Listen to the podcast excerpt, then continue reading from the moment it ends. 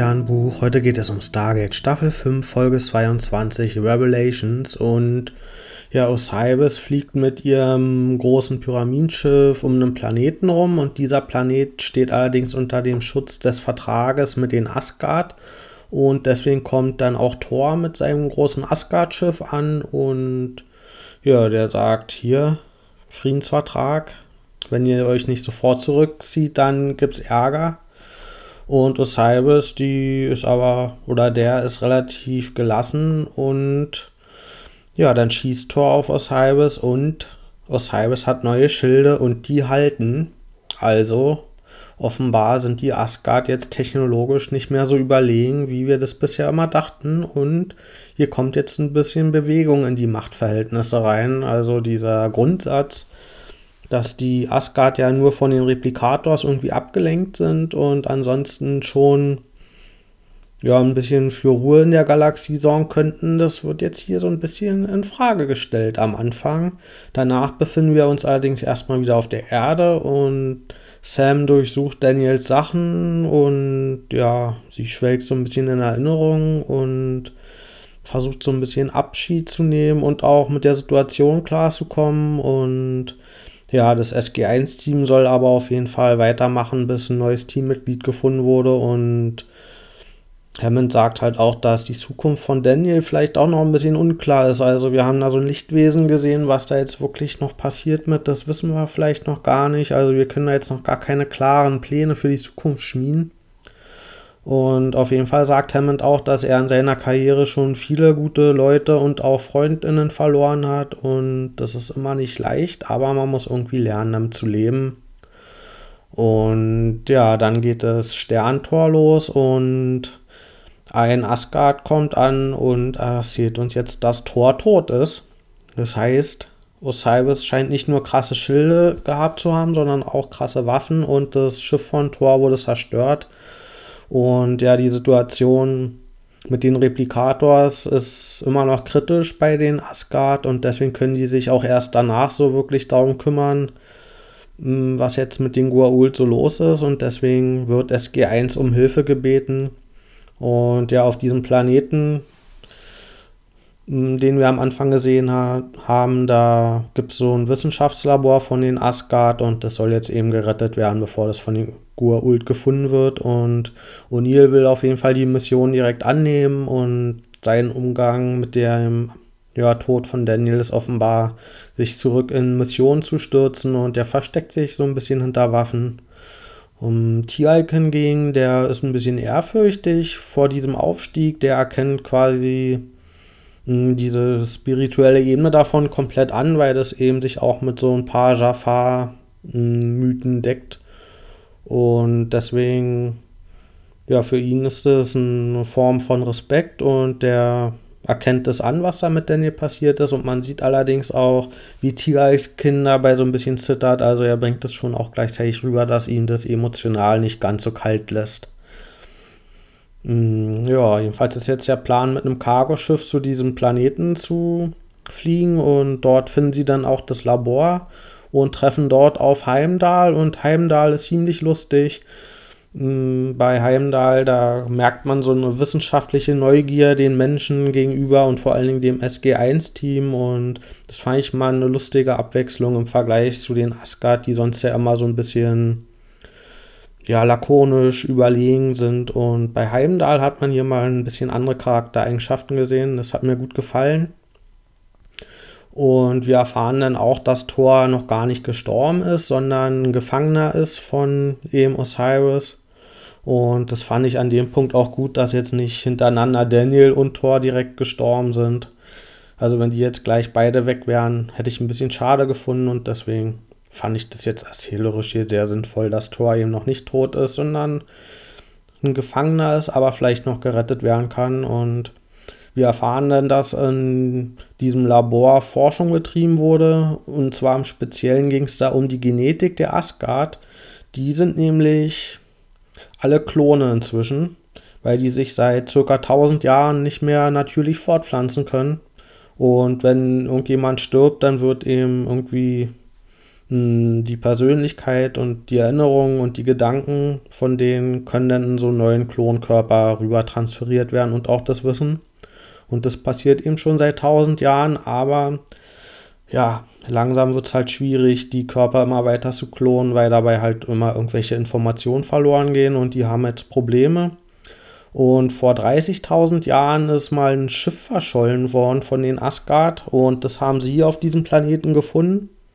Und da sind eben auch noch Überreste von den Asgard, wie sie vor dieser genetischen Manipulation waren. Und da ist jetzt eben die Hoffnung, anhand von diesen ja, Fossilien, wenn man sie so nennen möchte, Informationen rauszufinden, wie man eben dieses genetische Problem lösen kann. Und dann sieht man auch, dass die, bevor dieser genetischen Manipulation noch fast ja, menschlicher aussahen. Also die sehen dann eben aus wie so eine Mischung aus Mensch und Asgard, wie wir sie jetzt kennen. Also vielleicht gibt es da ja sogar gemeinsame Vorfahren. Um, ja, jetzt müssen wir allerdings irgendwie Thor befreien, der ist auf dem Mutterschiff. Und zu allem Übel kündigt sich auch noch Anubis an. Und das führt dazu, dass besonders viele Wachen dort vorhanden sind und ja, dann kommt auch die große Auflösung und wir sehen zum ersten Mal Anubis. Er kommt an und er will Thors Gehirn anzapfen. Er hat da irgendwie eine neue überlegene Technologie und hat da so ein Gerät, womit er irgendwie die, das Wissen von Thor dann runterladen kann und damit auch die ganzen Geheimnisse der Asgard. Und da ist Anubis hinterher. Und wir sehen dann auch zum ersten Mal sein Gesicht das ist allerdings nur so eine Art schwarzes Wabber. Man kann es nicht so richtig erkennen, was es sein soll. Sieht aus wie so eine dunkle Energiekugel, ja, die sich so ein bisschen bewegt und das soll halt so wirken, als wenn man in einen Abgrund guckt und ja, also entweder ist Anubis jetzt irgendwie eine komplett neue Spezies, kommt irgendwie aus einer anderen Dimension. Oder das ist auch wieder nur irgendeine Gua'uld-Illusion, um Eindruck zu schinden und ja, Leute zu beeindrucken und einzuschüchtern und vielleicht steckt da auch gar nichts weiter hinter, aber ja, in dem Moment wurde Anubis erstmal so inszeniert, dass ja, da irgendwie so den Eindruck hat von einer neuen Bedrohung, die eben auch technologisch überlegen ist und ja, aber das SG1-Team hat auch ein paar Sachen, nämlich von dem Labor gibt es ein bisschen Asgard-Technologie und dadurch können sie so Hologramme von Samantha auf dem Pyramidenschiff schicken und das führt halt zu ein paar Ablenkungsmanöver und Osiris hingegen, die verheizt ihre Jafar ganz schön, also die schickt sie in alle möglichen Taktiken, wo ja, wo die vermutlich bei sterben werden und das macht Osiris ohne Rücksicht auf Verluste. Und ja, hier sieht man so ein bisschen die Einstellung von Osiris und die Jafar, die äußern das auch manchmal, dass sie vielleicht da nicht ganz so einverstanden mit sind. Also vielleicht wird es auch irgendwann mal eine Meuterei geben. Und ja, am Ende gelingt es uns, die ganzen Forschungsergebnisse und auch die Überreste der Asgard von früher und unser SG1-Team und Thor und Heimdall auf unser Cargoschiff zu beamen. Und das Cargoschiff versucht dann zu fliehen und wird von ja, diesem großen Mutterschiff von Osiris und Anubis angegriffen und hat eigentlich auch keine Chance, aber dann erscheinen aus dem Warp-Antrieb quasi drei neue Asgard-Schiffe. Und das sind nicht nur diese Asgard-Schiffe, die wir von früher kennen, die ja, wo ja auch eins von zerstört wurde am Anfang, sondern das ist irgendwie schon wieder eine neue Technologie und dann entscheidet sich das Mutterschiff auch zu fliehen und ja, offenbar stellt sich dann raus, dass sie diese Androiden analysiert hatten, die ja getötet wurde von O'Neill, die die Replikators steuern konnte.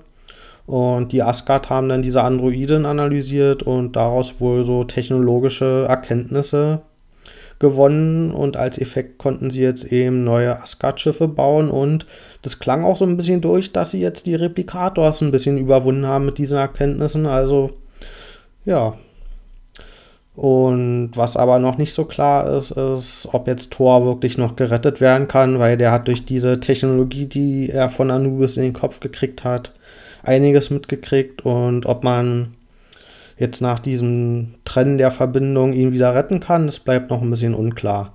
SG1 hat jetzt auf jeden Fall erstmal Feierabend und die Mission ist erfolgreich beendet und dann kommt so ein Luftzug durch den Raum und ja, uns allen ist klar, das ist ein Zeichen von Daniel und man sieht es auch am Blick von O'Neill und an der Musik, dass ja, dass er das so sieht, okay, vielleicht ist irgendwie Daniel hier auf irgendeiner Daseinsform noch irgendwie anwesend und hat es mitgekriegt, was wir hier getan haben. Und ja, dann ist die Folge und die Staffel vorbei. Ich gebe der Folge 9 von 10 Sternen.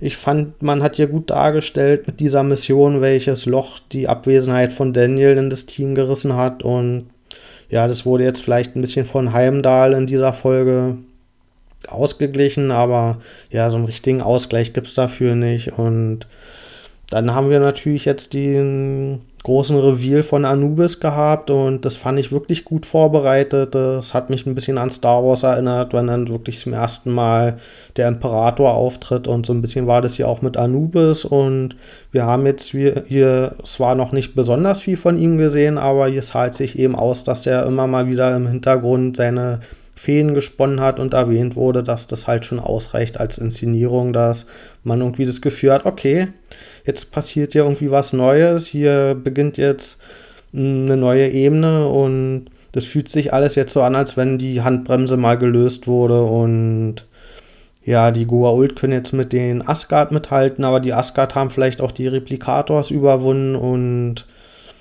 ja, da steht jetzt auf jeden Fall in Aussicht, dass das alles mal auf eine neue Ebene getragen wurde und die Konflikte jetzt neu und mit ein bisschen mehr Technologie auch mit einfach neuen Einflüssen ausgefochten werden können. Und ja, das hat mir sehr gut gefallen und ich fand auch gut, dass wir jetzt zum Ende mal keine Doppelfolge hatten, sondern dass so eine Staffel mal rund zu Ende erzählt wurde und ich fand das hier erzählerisch auch einen guten Wendepunkt eben durch die neuen Machtverhältnisse dass man hier wirklich gut so eine Staffel beenden kann. Also dann, bis bald.